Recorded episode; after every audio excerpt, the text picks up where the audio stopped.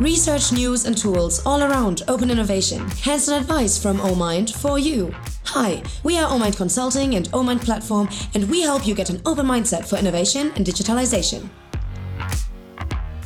Herzlich willkommen an alle ZuhörerInnen ähm, zum Podcast ähm, Open Up to Innovate.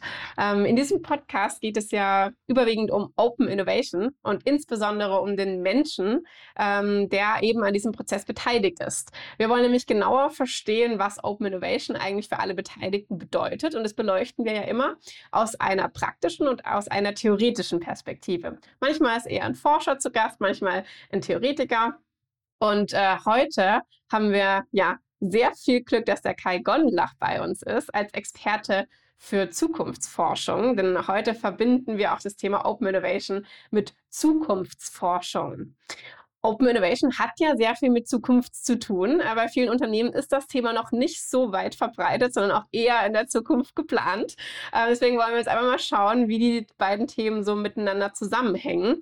Ähm, Kai Gondlach ist Geschäftsführer von Profore, der Gesellschaft äh, für Zukunft. Und Kai, äh, jetzt würde ich natürlich gerne mehr über dich erfahren und natürlich ähm, auch den Zuhörern mehr ähm, von dir erzählen. Und ich glaube, es kann niemand Besseres als du selbst. Ähm, sag doch mal, ähm, wie bist du denn zu dem Thema Zukunftsforschung gekommen? Ja, moin Aurelia erstmal äh, und ganz lieben Dank für die Einladung. Ich freue mich sehr, hier bei euch sein zu dürfen. Wie bin ich zur Zukunftsforschung gekommen? In aller Kürze, ein riesiger Zufall hat mich dahin gebracht, ehrlich gesagt. Ich habe Soziologie, Politik und Verwaltungswissenschaft studiert in Potsdam äh, 2007, 8 rum irgendwie und war gerade auf der Suche kurz vorm Ende meines Bachelors äh, nach dem danach, also nach der Zukunft für mich persönlich. Und äh, es gab sehr viele verschiedene Möglichkeiten. Ich hatte so einen, also immer schon so einen kleinen IT-Einschlag und äh, außerdem dann dieses Soziologenthema und sehr viele verschiedene Vorstellungen davon, was ich eigentlich gerne machen möchte in Zukunft. Und äh, da habe ich mir so Masterstudiengänge angeschaut, aber der Zufall, der mich zur Zukunftsforschung brachte, war dann tatsächlich eines Tages mein Duschradio. Denn beim Duschen lief dieses Duschradio und äh, normalerweise hört man da ja gar nicht so bewusst hin, aber plötzlich wurde die Musik unterbrochen und es kam ein Interview mit dem Leiter und Gründer des Instituts Futur an der Freien Universität in Berlin, der ein Jahr zuvor oder noch nicht mal ein Jahr zuvor, also 2010 rum, dann irgendwie das erste Mal den Masterstudiengang Zukunftsforschung gestartet hat. Und dann dachte ich, mhm das klingt spannend. Das muss ich mir mal angucken vor Ort. Und da ich ja in Potsdam gelebt habe, also nicht weit weg, bin ich da hingefahren zur nächsten Infoveranstaltung, habe mir das angeguckt und wusste, das ist es. Das ist genau das, was ich brauche, was ich gerne machen möchte und äh, was ich vorantreiben möchte. Und ähm, dann habe ich das gemacht und das ist jetzt zehn Jahre her, dass ich den, ziemlich genau zehn Jahre her, dass ich den Master abgeschlossen habe und bin sehr glücklich darüber. Ja, Wahnsinn. Das klingt super spannend und ähm, wir wollen auf jeden Fall mehr darüber erfahren. Vielleicht kannst du ja vorab nochmal definieren für uns, was ist Zukunftsforschung eigentlich so genau? Was können wir uns darunter vorstellen für diejenigen, die jetzt keinen Master in dem Bereich mhm. gemacht haben? Mm, also es gibt mehrere Definitionen, weil es gibt natürlich auch jetzt nicht die eine Zukunftsforschung, dafür ist das Fach noch eigentlich ein bisschen jung. Mm, es gibt eine, eine im deutschsprachigen Raum recht verbreitete äh, Definition, die geht so ungefähr. Zukunftsforschung ist die äh, wissenschaftliche Beschäftigung mit möglichen, plausiblen und wünschbaren Zukunftsszenarien und mhm. deren Voraussetzungen in der Vergangenheit und Gegenwart. Also, also das heißt eigentlich nichts anderes als, äh, was wir machen, ist, wir versuchen verschiedene interdisziplinäre Forschungsstränge zu nutzen, also Methoden auch aus den Sozialwissenschaften, aus der Wirtschaftswissenschaft, Psychologie, ganz wichtig, aber auch aus der äh, Klimafolgenforschung oder was halt gerade auch passt, um daraufhin, naja, denjenigen, für die wir arbeiten, für die wir äh, irgendetwas tun, ja, sinnvolle, in sich logische Aussagen zu treffen. Ähm, das sind jetzt keine Prognosen, Manchmal sagt man das aus Versehen, aber das sind keine Prognosen. Es sind mhm. eigentlich immer Zukünfte, also Plural Zukunft. Ähm, also potenziell mögliche Zukunftsbilder, sage ich mal. Und die wiederum äh, beinhalten natürlich einen ganz großen Anteil von Wissenschaft und äh, von, von Fakten, aber natürlich auch eine gewisse Einschätzung. Ne? Also das heißt, wir versuchen Mechaniken zu verstehen in der Gesellschaft, in der Politik, Wirtschaft und so weiter und projizieren dann die möglichen Stränge, was eigentlich wahrscheinlich passieren könnte. Und äh, das läuft oft darauf hinaus, dass wir auch richtig liegen, aber das ist gar nicht das, womit wir uns jetzt irgendwie schmücken würden. Eigentlich geht es vielmehr darum, dass wir beim Zeitpunkt der Aussage irgendwem damit geholfen haben, sich selbst besser aufzustellen. Heißt das, du kannst sozusagen so ein bisschen in die Zukunft schauen? Ein bisschen. Aber also ich kann jetzt natürlich nicht die Lottozahlen für nächsten Samstag vorhersagen oder Ach, so. Schade. Das, das wäre ja, die nächste genau. Frage gewesen, Kai. okay, nee, ja, super was tatsächlich, spannend. also was tatsächlich nachweislich, also es gibt so ein paar große Dinge. Also ich meine, große Ereignisse, große äh, Trends werfen ihre Schatten voraus. Das stimmt wirklich. Und mhm. wenn man die vernünftigen Werkzeuge benutzt, dann hat man natürlich auch ein halbes Jahr vor Beginn des Ukraine-Kriegs in seinem Podcast darüber gesprochen. So, das hm. ist nur eine Frage, ist, ist es vor Silvester oder nach Silvester? So ungefähr habe ich das damals gesagt. Ähm, oder Corona. Ich habe äh, 2019 bei, ging bei uns, ich sag mal, in der gut vernetzten Zukunftsforschung gingen alle Alarmglocken an, dass in den nächsten paar Jahren eine Pandemie ansteht. Das war jetzt nicht vorhersehbar, an welchem Tag die ausgerufen wird, an welches Virus das genau sein wird, aber tatsächlich in einem Risikobewertungsbericht von 2013, äh, unter anderem unter Mitwirkung des Robert Koch Instituts, wurden diese Pandemie-Geschichten getestet oder eben halt auch besprochen und auch wirklich als relevantes Risiko eingestuft. Unter anderem äh, die Kombination von Corona- und SARS-Viren als sehr hochwahrscheinlich eingeschätzt. Und 2019 gab es einen Bericht vom Weltbiodiversitätsrat und daraufhin habe ich einfach überall, wo ich hinkam, gesagt, in den nächsten drei Jahren kommt eine Pandemie. Und das oh, wow. hat tatsächlich auch bei einigen, ich sag mal, funktioniert, dass äh, bestimmte Verträge, Prozesse, Dinge, Produkte mal auf den Prüfstand gestellt wurden. Mhm. Und das heißt aber jetzt nicht, dass ich ein toller Nostradamus bin, sondern dass ich einfach im richtigen Moment äh, die richtige Quelle den richtigen Leuten hingelegt habe. Und das können aber Unternehmen auch selbst oder auch Menschen selbst. Mhm. Ja, Wahnsinn. Das ist ja schon äh, auf jeden Fall ein wichtiges äh, Skillset oder eine wichtige Fähigkeit, ähm, da auch, naja, einfach auch mit Fakten in die Zukunft zu schauen, um dann einfach die richtigen Entscheidungen zu treffen. Ne? Ähm, mich würde es jetzt interessieren, wie können das Unternehmen für sich nutzen und ähm, vielleicht da auch den Bogen schlagen zum Innovationsmanagement, dass du mhm. da vielleicht auch nochmal abgrenzt, ne? Äh, was ist immer genau der Unterschied zwischen Zukunftsforschung und Innovationsmanagement, beziehungsweise wie kann man Zukunftsforschung denn nutzen, um äh, schlaue Entscheidungen im Innovationsmanagement zu treffen? Ja, das ist eine total gute Frage. Also äh, ich würde sagen, wir sind verwandt. Na, es gibt eine ganz, ganz große Schnittmenge, insbesondere bei Tools, bei ähm, Gedankenwegen, ähm, die man so denkt, oder auch bei, ähm, bei so typischen, wie sagt man, Frameworks, so diese ganzen SWOT und Steep und alle möglichen Matrizen, die man immer mal ausfüllt, um sich äh, anzuschauen, wie wird ein Produkt erstellt. Oder ne, natürlich arbeitet man im Innovationsmanagement ja auch mit Trends. Na, also sollte man sich jetzt mit KI beschäftigen oder nicht, in Klammern ja. Ähm, und ähm, Zukunftsforschung ist für mich, also insbesondere im Organisationskontext, äh, da spricht man dann ja eher von Foresight. Ja, also da, deswegen habe ich auch dieses Unternehmen gegründet mit Profore. Das ist Latein und heißt in Zukunft nützlich sein. Aber äh, Foresight wiederum ist immer der englische Begriff für strategische Vorausschau. Ist mhm. im Übrigen auch etwas, was jetzt immer mehr Firmen starten, auch im Mittelstand. Also die großen DAX 100 Unternehmen, so die haben das alle schon. Das heißt manchmal anders. Das heißt also auch nicht immer Zukunftsforschung, weil das ist der wissenschaftliche Part, muss man immer ganz klar abgrenzen. Ähm, es gibt auch wissenschaftliche Zukunftsforschung, aber davon bin ich auch ein Stück weit entfernt, muss ich immer dazu sagen. Ähm, also in dem Moment, wo ich Methoden anwende und für manche Kunden dann wirklich auch Interviews führe, transkribiere, codiere und also alles möglichst wissenschaftlich aufbereite, ist das Zukunftsforschung. Aber in der angewandten Form ist es eben Foresight. Mhm. Und das können Unternehmen wirklich relativ einfach und ich sage mal auch niederschwellig probieren und das, was jetzt ganz, ganz viele machen, da kann man einfach mal bei Stepstone oder so reinschauen. Viele suchen jetzt inzwischen nach Stellen im Bereich Foresight oder Trend Scouts oder mhm. all diese Bereiche. Äh, das habe ich mir, mir, neulich mal genauer angeschaut und auch einen Blogbeitrag darüber geschrieben, ähm, weil das nämlich ein ganz schöner Einstieg ist ins Thema. Und da kann ich einen ganz praktischen Tipp mitgeben, falls jetzt hier jemand zuhört, der oder die irgendwie halt Personalverantwortung trägt. Diese Personen oder Personen, Teams ähm, brauchen möglichst viel Freiheit im Unternehmenskontext oder auch in der Behörde. Ne, dann ist es halt Public Foresight, sonst ist es Corporate Foresight, weil das Aller, Allerwichtigste für Foresight-Leute ist, dass die so wenig wie möglich Scheuklappen auferlegt bekommen müssen. Mhm. Das ist ja bei Innovationen schon mal so ein schwieriges Thema, wobei, wenn man in der, am Produkt Innovationsmanagement macht, äh, geht es ja noch, weil da soll man ja gerade von außen eben mal die Impulse reinholen, aber das muss ja trotzdem dann immer noch zu den Geschäftsprozessen passen, die vorher schon da waren. Ja. Ähnliches Spiel bei Foresight.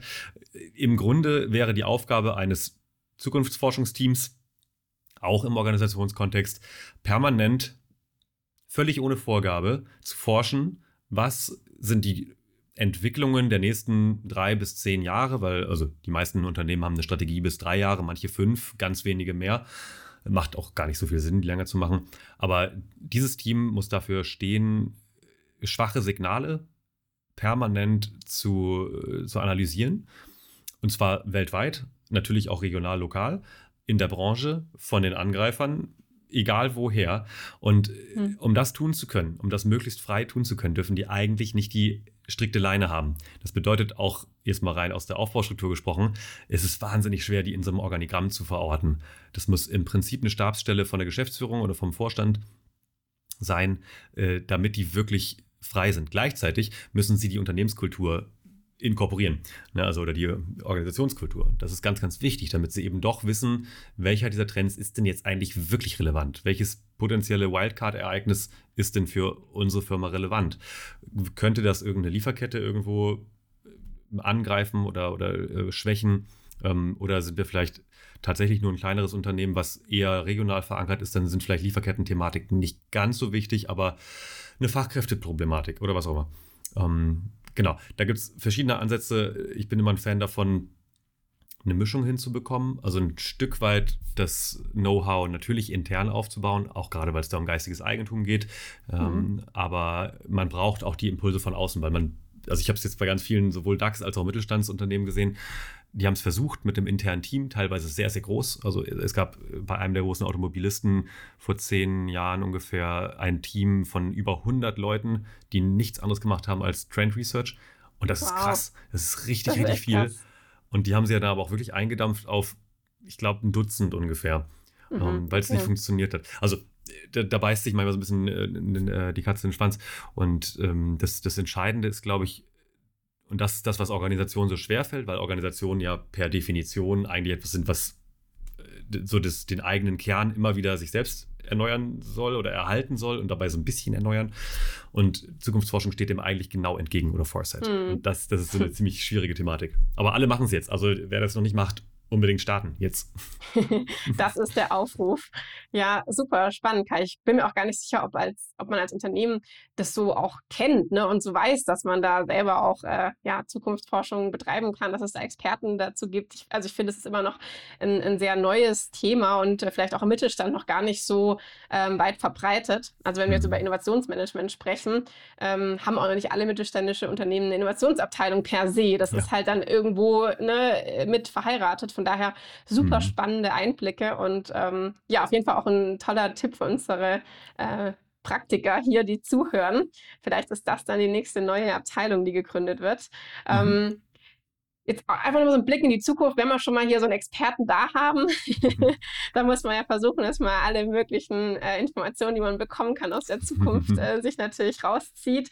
Ähm, wenn wir uns jetzt mal die Zukunft schau anschauen, auch so ein bisschen im Bereich Innovationsmanagement gucken, was gerade aktuell auf dem Markt passiert und was das wohl für uns in der Zukunft bedeutet. Also ich habe mal so ein paar Fakten mitgebracht. Ähm, Deutschland ist ja gerade auf Platz 22 der globalen Wettbewerbsfähigkeit. Das ist nicht ganz so tolle.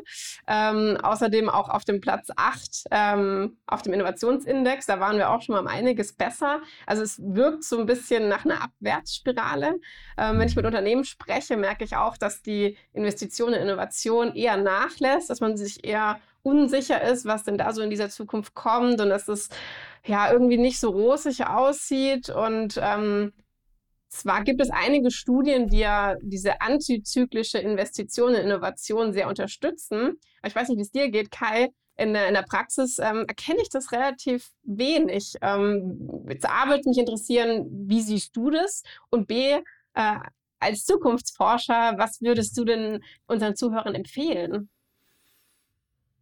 Hm, äh, also ich bin natürlich ein bisschen voreingenommen, weil ich werde ja dankenswerterweise oft eingeladen zu den Unternehmen, die genau jetzt gerade antizyklisch investieren oder Innovationen machen wollen. Ähm, das heißt, ich habe dann vielleicht ein anderes Bild subjektiv. Mm, das heißt, also ich bin jetzt gerade bei einigen Kommunen gewesen, im Norden vor allem. Das war auch erstaunlich. Ich, bin selten, ehrlich gesagt, im, im, hohen Norden, obwohl ich eigentlich von da komme. Aber also ich bin oft tatsächlich natürlich da, wo das Kapital ist. Ne? Also eher so Süden und Südwesten, im Westen und ähm, ein bisschen die, die Großstädte halt. Und aber jetzt gerade ist es tatsächlich irgendwie ziemlich bunt verteilt. Also, aber ja, klar, wie gesagt, weil der Ruf kommt von da, wo halt Innovation passiert. Und deswegen ist mein subjektiver Eindruck eigentlich recht positiv, muss ich echt sagen. Mhm, klar, weil ich halt mit denen spreche, die sich jetzt um KI kümmern, die äh, alles Nachhaltigkeitszeugs umsetzen, die einen Quantencomputer anzapfen und all so ein Kram. Also das ist natürlich beeinträchtigt durch meine Historie. Aber insgesamt äh, stimme ich dir absolut zu, insbesondere was so die Auswirkungen und auch die Kaufkraft betrifft. Und äh, also jetzt zum Zeitpunkt, wo wir sprechen, liegen die äh, Landtagswahlen ja gerade nicht weit zurück in Hessen und Bayern. Das macht mir schon wirklich, äh, gibt mir echt zu denken.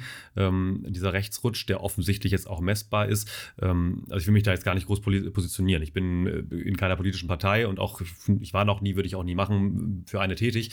Und ähm, ich finde es aber wichtig darauf hinzuweisen, dass manche Grenzen überschritten wurden in der Vergangenheit.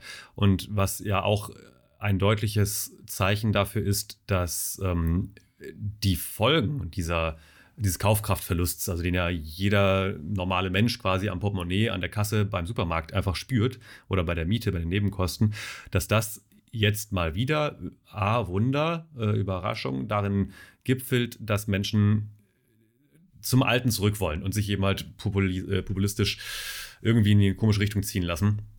Ähm, das hat auch nicht so viel mit Intelligenz zu tun, sondern wirklich mit Angst. Also das ist so ein bisschen der, der, der typische Kasus Knacktus so von Gruppen, also Gruppenbewegungen. Wie gesagt, ich habe ja Soziologie studiert. Eigentlich ist es immer relativ vorhersehbar, was auf den großen Gruppenebenen passiert und dass das kommt, mhm. war seit drei Jahren klar. So, ähm, zurück zur Frage. Das ist, ähm, warum warum machen Firmen in der, also in der Summe nicht so viel? Also äh, ich finde ehrlich gesagt 22 und 8 gar nicht so schlimm. Äh, die Ränge, die du gerade vorgelesen hast, ne? also äh, Platz 22 weltweit und 8 in Europa war es. Ne? Ähm, das ist jetzt zwar ein Abstieg, aber es ist jetzt per se erstmal nicht so super schlimm, weil wir reden halt wirklich auf einem sehr hohen Niveau und der durchschnittliche Wohlstand in Deutschland ist halt noch extrem hoch verglichen mit dem globalen Durchschnitt.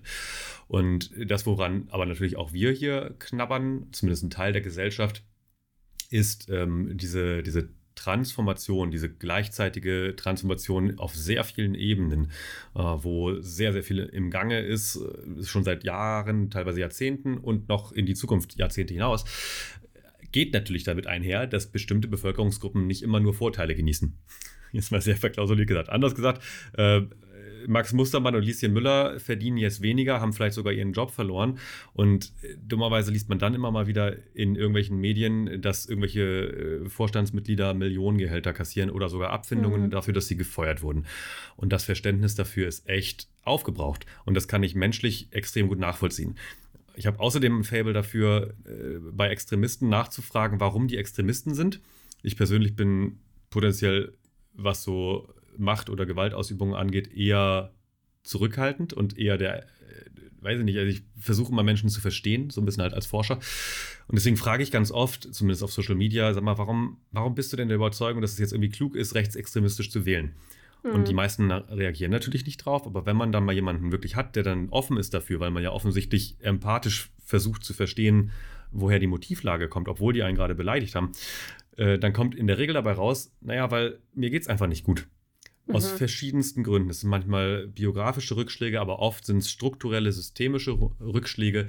Wie gesagt, ne, also Ausstieg aus der Kohle muss passieren, gar keine Frage. Aber dann sind natürlich Menschen in der Lausitz oder irgendwo im Ruhrgebiet, die ihre Jobs verlieren und die vielleicht auch nicht die beste Qualifikation mitbringen, um dann mit 54 nochmal eben schnell zum KI-Programmierer umzuschulen. Das klappt nicht. Und erst recht klappt das nicht, wenn man von, ich sag mal, der staatlichen Struktur, aber auch den Arbeitgebern fallen gelassen wird. Und das mhm. finde ich so krass, also dass man einerseits, ähm, also das ist ein Ungleichgewicht, finde ich, von der Verantwortung, die auch Arbeitgeber teilweise spielen. Es gibt ganz tolle Arbeitgeber, die Übergangsprogramme machen, die Übergangsfirmen sogar gründen, um Leute fortzubilden, ein, zwei Jahre lang, bevor sie sie dann wirklich entlassen. Äh, aber es gibt eben halt auch die, die dann eines Tages sagen, naja, übrigens, jetzt ist es soweit, hier feuchter Händedruck und tschüss. Und das ist nicht in Ordnung. Und deswegen wiederum, ne, Bogen zurück, ähm, fehlt es an Innovationskraft. Jetzt ist gerade erstmal die Wutphase. Und das mhm. ist bei vielen Leuten, also es läuft jetzt soziologisch ungefähr so ab wie bei jedem normalen Menschen, auch selbst. Das kann man ganz oft biografisch oder, oder individuell humanpsychologisch erklären. Äh, das kennen wir alle. Wenn man einen Trauerfall hat, dann ist man danach oft erstmal entsetzt, teilweise auch wütend. Und dann irgendwann kommt vielleicht, ich sag mal, Einsicht oder eben halt, ich sag mal, der, der, der Weg der Besserung und der Weg der, der Transformation. Ich möchte etwas verändern, ich möchte auch meine Stimmung wieder verändern und mich da rausziehen.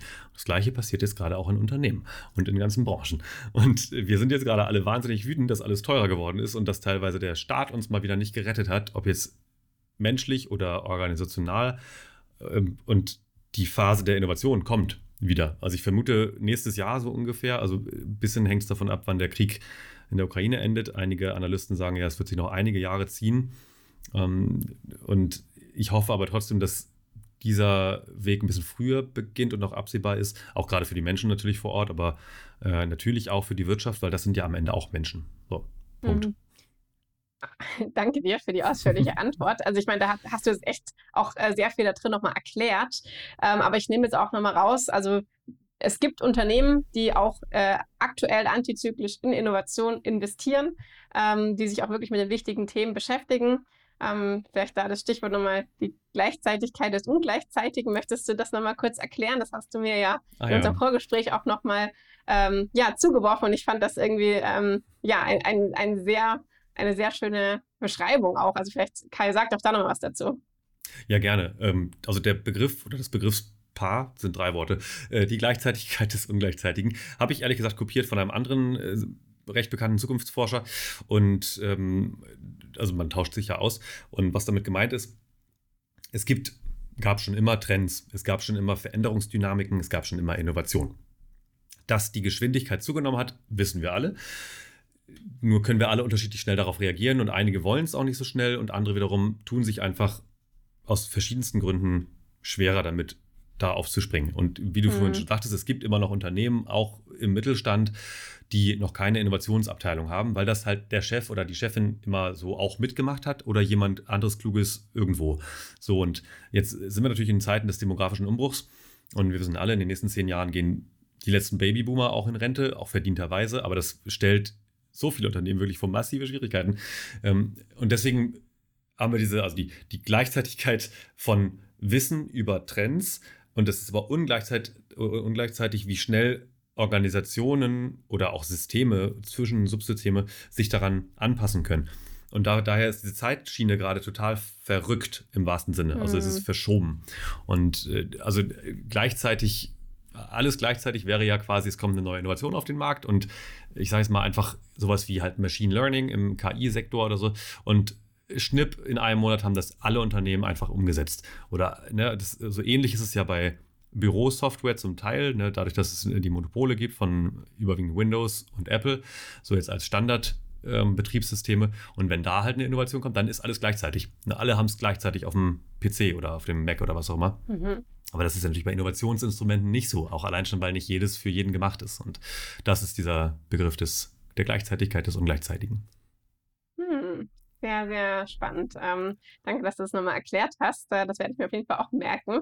Man tauscht sich ja aus, ne? Und dann kann man ja auch sein, mhm. sein äh, gelerntes Wissen auch wieder mit anderen teilen. Finde ich, finde ich auf jeden Fall super. Und du hast auch schon so ein bisschen angesprochen, dass das ja auch für Menschen nicht ganz so einfach ist, diese ständige Veränderung und dass manche eben besser damit umgehen können und manche eher weniger. Und bei uns im Podcast geht es ja auch sehr um das Individuum und um einfach um den Menschen im. Unternehmen ähm, der jetzt ja plötzlich ganz viel anders machen soll wie vorher. Ja, mhm. innovative Denk- und Arbeitsweise ist irgendwie überall gefordert, Transformation überall auf allen Ebenen, was ja nichts anderes bedeutet für den einzelnen Veränderung. Ne? Veränderung überall. Anderes Tool, anderer Prozess, andere Menschen, anderer Standort, wie auch immer. Und ähm, jetzt würde mich es natürlich auch interessieren, so aus deiner Perspektive, was macht das mit den Menschen? Ne, was hat das für Ursachen? Haben die, haben die vielleicht Zukunftsangst gerade? Ähm, wie, wie gehen Menschen mit dem Stress der Veränderung um? Oder vielleicht hast du da auch einen Tipp, ähm, wie man damit besser umgehen kann. Ähm, was, was fällt dir dazu ein? Hm. Ja, ist natürlich ein, ein, riesiges Thema. Darüber könnten wir jetzt selbst nochmal eine Episode machen, mindestens.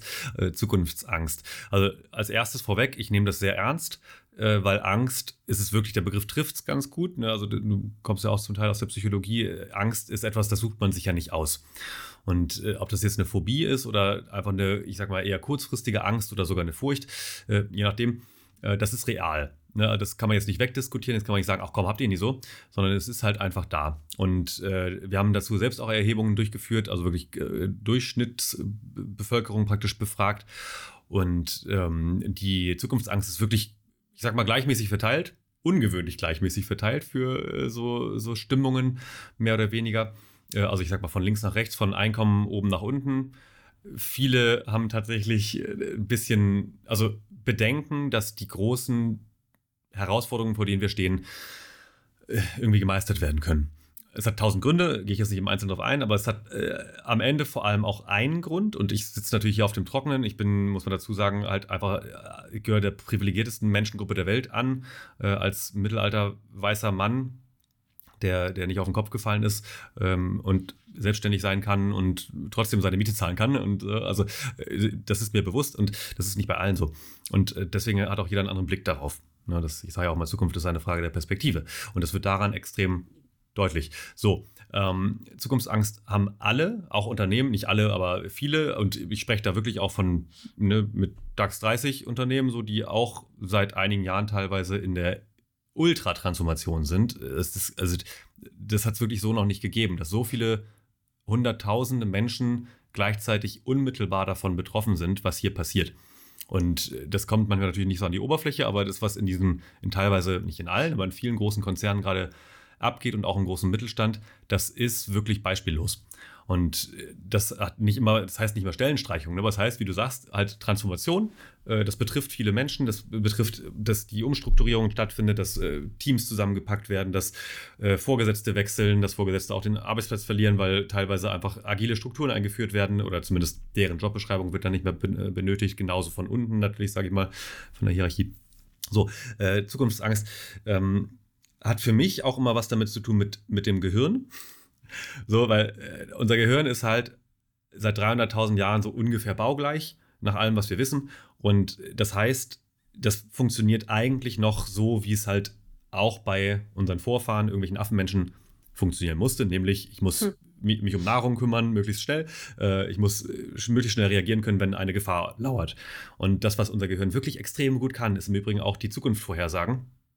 Weil unser Gehirn hat quasi einen Simulator eingebaut, der so circa eine Sekunde der sehr, also der Zukunft immer simuliert, aber mit einem ganz klaren Bias, also immer voreingenommen, auf Gefahr. Hm. Also, wenn man sich das nicht abtrainiert oder in einer sehr äh, äh, sicheren Umgebung groß geworden ist, dann wird man immer in einem zweideutigen Signal eine Gefahr sehen. So, und das ist insoweit erstmal nicht schlimm, weil es unser Überleben geschützt hat seit 300.000 Jahren als Spezies, aber auch natürlich Individuen äh, haben ja auch gut davon, wenn sie auch heute noch in der Lage sind, Gefahren zu erkennen und sich lieber einmal mehr zu erschrecken, als, äh, als, einmal nicht zu erschrecken und dann passiert irgendwas. Ähm, das Problem ist aber, dass diese Angst natürlich auch der allergrößte Motor ist für die Mobilisierung von Massen. Und mhm. das können halt, äh, sorry, aber die Axel Springer äh, Presse, die ganzen Bild Kackzeitungen, sorry, aber das ist einfach wirklich ganz, ganz furchtbar. Das ist ein Organ der Niedertracht, die wirklich dazu da sind, Menschen in Angst zu versetzen und zwar dauerhaft und äh, auszuspielen gegeneinander und komplexe Themen einfach zu verkaufen, was einfach gelogen ist. Und damit, mhm. dadurch haben wir, das ist ein Teil davon, dass wir diese Extremisierung haben oder die Radikalisierung von Menschen, weil sie das glauben, was auf der Schlagzeilenseite von der blöden Zeitung. Das ist ja nicht mal eine Zeitung. Es ist ja nicht mal eine Zeitung, es ist eine Zeitschrift. Egal. Okay. Ähm, ja, ich bin auf der Blacklist bei denen, merkt man vielleicht. Aber dieses Angstthema wird auch besser in Social Media geteilt. So, deswegen haben wir dann mhm. nochmal wieder, eine, es, es, wird 70 Mal mehr äh, über schlechte Themen gesprochen als über gute Themen. Ähm, so, was kann ich dagegen tun? Wie immer. Also der Vergleich passt wieder zum kleinen Kind. Äh, kleine Kinder haben Angst im Dunkeln. Warum haben die Angst im Dunkeln? Weil sie nicht wissen, dass es kein Monster unterm Bett gibt. Mhm. Sie glauben das. Das ist ihr Gefühl, weil sie das vielleicht irgendwo äh, bei Toy Story gesehen haben oder so, dass es Monster gibt. Aber es gibt keine Monster. Das heißt, die Lücke ist Wissen. Mhm. Die Lücke ist, sich, sich wirklich, ich sag mal, objektiv an der Stelle mit irgendwas zu beschäftigen und diese, dieses Bett auszuleuchten und zu sagen, ah, stimmt, es gibt kein Monster. Geil. Und, so, und das gleiche gilt für Unternehmen, für Organisationen, für Behörden, für Familien. Je mehr ich über einen Sachverhalt weiß, je besser ich gelernt habe, wahrscheinlich auch, Werkzeuge anzuwenden, um verschiedene Quellen ähm, gegeneinander äh, aufzuwiegen und, und, abzuschätzen, was, was davon ist denn jetzt quasi die, die Wahrheit, mehr oder weniger. Ähm, natürlich muss ich mir meine eigene Meinung noch bilden, aber desto eher kann ich diese Angst reduzieren. Anders geht's nicht. Mhm. Und, und an der Stelle kann ich auch einen ganz konkreten Tipp geben für ein Buch, was wirklich jeder Mensch gelesen haben sollte. Ja, unbedingt. Äh, und zwar Factfulness von Hans Rosling und seinem Sohn und seiner Schwiegertochter oder Tochter und Schwiegersohn. Also Rosling, äh, Factfulness. Das ist wirklich, also mhm. meiner Meinung nach das beste Buch aller Zeiten. Ähm, und deswegen ganz klarer Tipp, weil wenn man das gelesen hat, dann kann man das. Ja, super. Ja, danke für den Tipp. Äh, wir werden das auf jeden Fall im Podcast auch nochmal ähm, in den Links ergänzen, äh, sodass das jeder auch nochmal nachschauen kann. Also danke für den Buchtipp.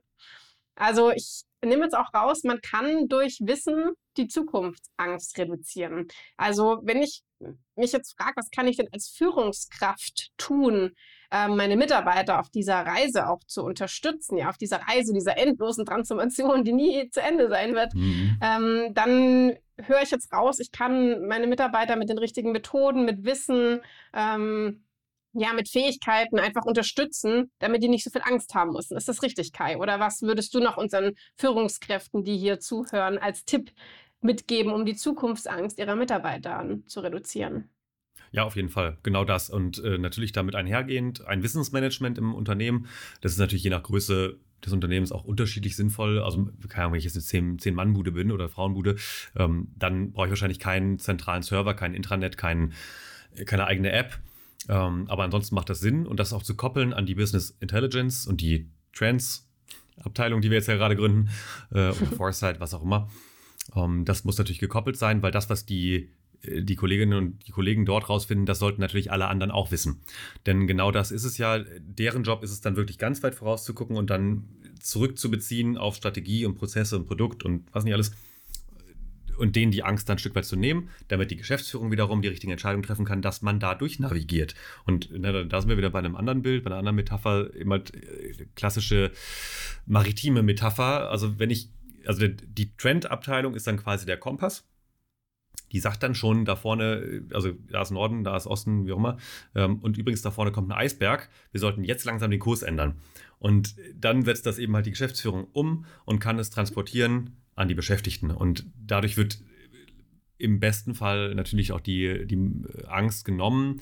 Dadurch kann man Motivation auch für Veränderungen erhöhen, ganz klar, riesen, mhm. riesen Problematik und zwar auch generationenübergreifend, weil diese ganze Generation Z-Geschichte gibt es ja auch eigentlich gar nicht, auch als eine Marketinglüge.